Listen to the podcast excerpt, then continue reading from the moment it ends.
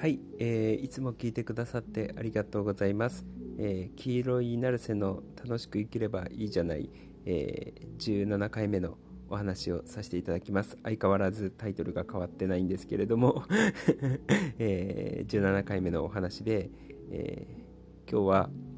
ポンコツのまま、えー、自分らしく生きる、えありのままの自分で生きるっていうお話をさせていただきます。ポンポンコツのままです。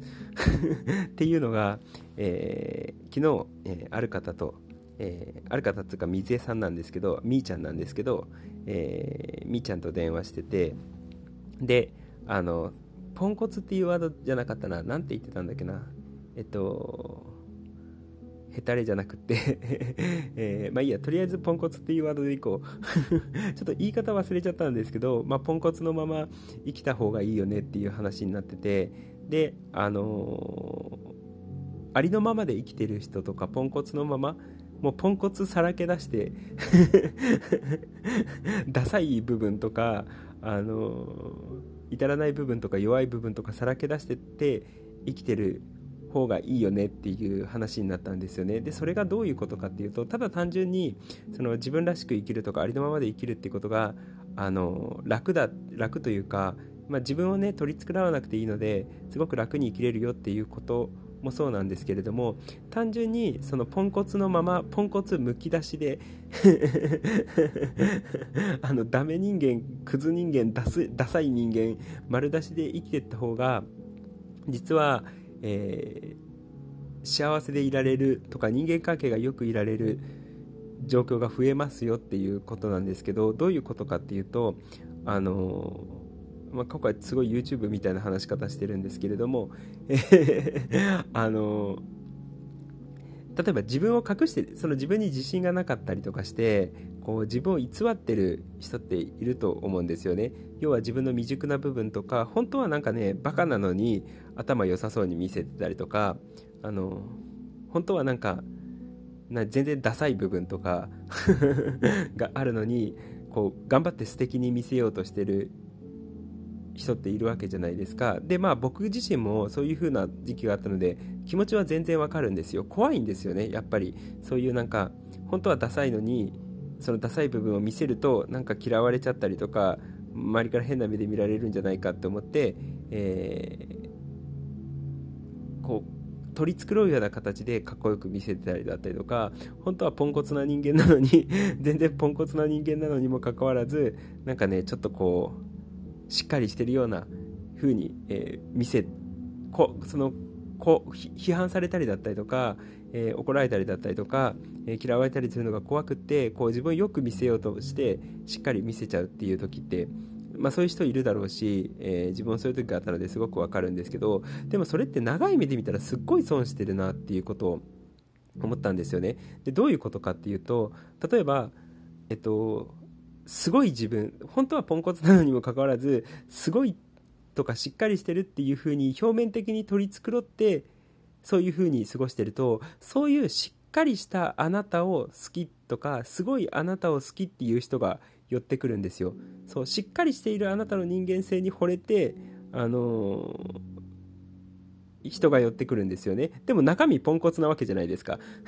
で、そのポンコツを隠して、しっかりと、その表面的にしっかりとした仮面をかぶって、でも周りの人に関しては、その表面的なしっかりとした仮面を見て近づいてくるんですよね。そう、そうすると、本当はポンコツなのにもかかわらず、しっかりとした自分、仮面をかぶったしっかりとした自分を好いてくれる人たちが集まってくるので、よりしっかりしなきゃいけなくなってくるはずなんですよ。だってそのポンコツを出したら一気に嫌われちゃったりとか、なんかね、一気に幻滅されてしまうので、どんどんポンコツを出せなくなっていっちゃうんですよね。どんどんどんどんなんかね、自分に嘘ついていかなきゃいけなくなっちゃうわけですよ。で、それって、まあ、自分の精神的にも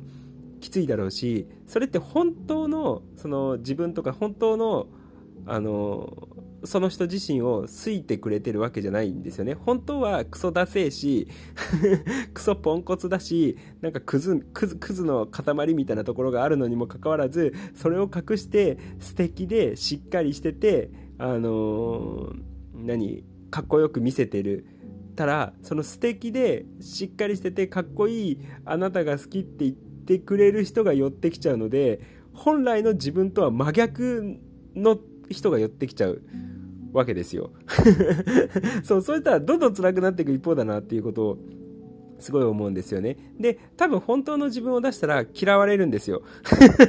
その今、今、今寄ってきてる人たちが寄ってこなくなるんですよ。だって、あの、もうちょっとしっかりしてる人だと思ったのに、実はポンコツでしたっていう感じになったら、あの、幻滅して離れていっちゃうんですよね。でも、僕、それでいいと思ってるんですよ。で、どういうことかっていうと、もうなんか割り切って、もうポンコツとして、ポンコツ、もう本当ポンコツなんですって言ったら、ポンコツってして生きていくと、そのありのままの自分をそのポンコツのダメな自分を好いてくれる人たちが、それでもそ、なんかあなたが好きっていう人だったりとか、そういうポンコツさ加減が面白いって言ってくれる人たちが集まってきたりとかするんですよね。そう。だから、平たく言うと、ありのままで自分、ありのままの自分で、えー、生きてってると、そんな自分を好きな人が寄ってくるけれども、そんな自分を嫌いな人は離れていくんですよね。だからに、その本来の自分を出すと、えー、人間関係っていうのは一気に入れ替わるんですよ。要は今までの偽りの自分を好いてくれた人たちがダーって離れてって、その本来のありのままの自分を好いてくれる人たちがガーって集まってくるっていう状態なんですよね。そう。だから、あのー、とりあえず偽りのその自分の状態でこう過ごしてて、で、その偽りの自分の状態を好いてくれる人がいたとしても仕方ないなっていうふうに思うんですよね。だって自分は本当は違うもん、みたいな。そう。で、あの、か、みんなは多くの人は隠して生きてるんですけど、そんなもん隠しきれないので、どうせ。長い時間経てば。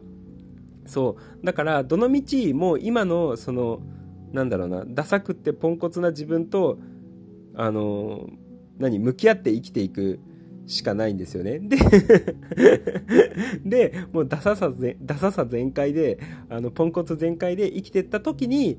えー、離れていく人はもうそれは仕方ない。だってもうありのままの自分で生きて、その本当はダサいんですとか、本当はポンコツなんですっていうことをオープンにした結果、立ち去っていく人がいるんだったら、それはしゃあないじゃないですか。もう、もう合わないです。その、本当の僕と合わないですって言ってるだけなので、そう、それはしゃあないと思うんですよね。もう。で、逆に、その、ありのままの自分を出して、本当はポンコツなんですとか、あの、本当はクソダサいんですっていう自分を出した結果、いや、でもそんなあなたが面白いですとか、そんなあなたが好きですっていう人たちが集まってくるので、で、そういう人間関係だと、なんつうの、何の気取りもなく、その素の状態で、あの、お互いをつける人間関係になりやすいんですよね。そう、だから長い目で見たら、そのポンコツを隠して生きることって、その自分自身も苦しくなってきちゃうし、その人間関係も悪くなりやすい。だって素の自分が出てきちゃったら、あのしっかり見せてたしっかりした自分で見せてたんだけれども、えーそのしっかりした自分を好いてきて集まってきてくれたけどちょっとポンコツが垣間見えた時にえ幻滅みたいな感じになっちゃうわけじゃないですか。それだったら最初からポンコツ見せてた方がまだマシなんですよね。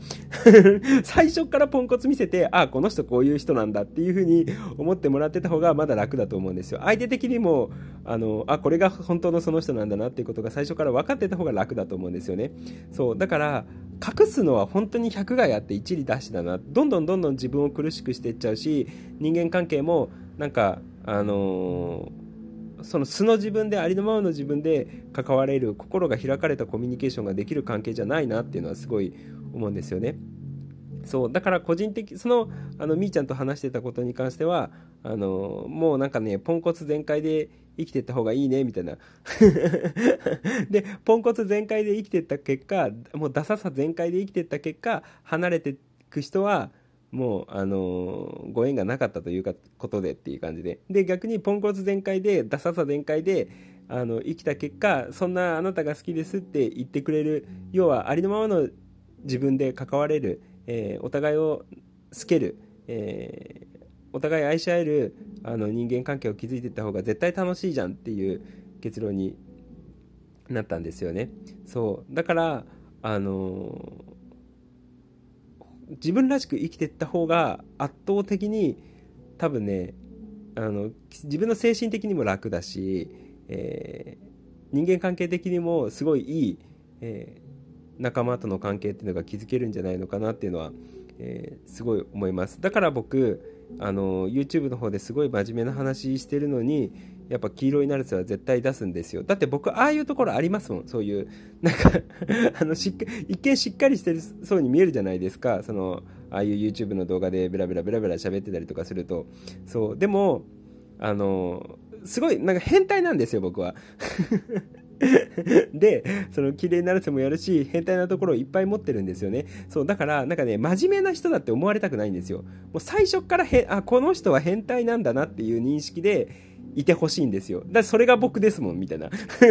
で、その、うわ、この人変態だって思って立ち去ってくる人、立ち去っていく人がいるんだったら、それはそれでいいと思うんですよね。そう。でも、こんな、なんか、クソ変態でアホだなって思うような、あのー、黄色いナルセを好いてくれる人、成瀬さんを好いてくれる人とはすごく仲良くしたいなっていう感じに なるんですよね。そう。だからそもそも、その黄色いナルセが、こう、の、あの、なんか、すごいふざけすぎてる感じが肌に合わなかったらば、そもそもなんか仲良くなれないっていう状態なんですよ。そう、それは、あその、その人が悪いわけではなくて、その自分とその人のとの相性があまり良くなかったっていう、ただそれだけの話なので、そう、合うか合わないかっていうだけの話なので、誰が悪いっていう問題ではないんですよ。そう。だから、素の自分で、あの、ああいうアホな感じとか変態な感じを出して、あ、そんな変態な成瀬さんが好きですっていう人をウェルカムなんですよね そう、だからあえて最初から出してるんですよ。そういう変態な部分を。そう、だから、あのー、出してった方がいいと思います。で、もちろん出していくと、そのポンコツな部分の自分とか、変態な部分の自分とか、クソダセー部分の自分を出していくと、去っていく人はもちろんいます。あの、もちろん、もちろんいるんですけれども、それは去ってっていいってことです。ただ、合わない人なので、っていうことなんですよね。そう、だから、個人的には、えー、なんか今日本の社会とかだとこうよく見せようとかかっこよく見せようとか素敵に見せようとかしっかり見せようとか、えー、する人がいるあの人たちっていうのは多いんですけどむしろ逆でクソポンコツに見せる。もうクソ出せあこいつクソ出せみたいな。あマジやべえ。みたいな感じの、えー、感覚をおっぴろげにして、えー、生きていくとすごい生きやすいんじゃないのかなって。でこう開かれた人間関係というかあのいい人間関係が築けるんじゃないのかなって思うので、えー、ぜひそんな感じで過ごしていっていただければいいかなって思います。ということで今日も聞いてくださってありがとうございました。じゃあねまたね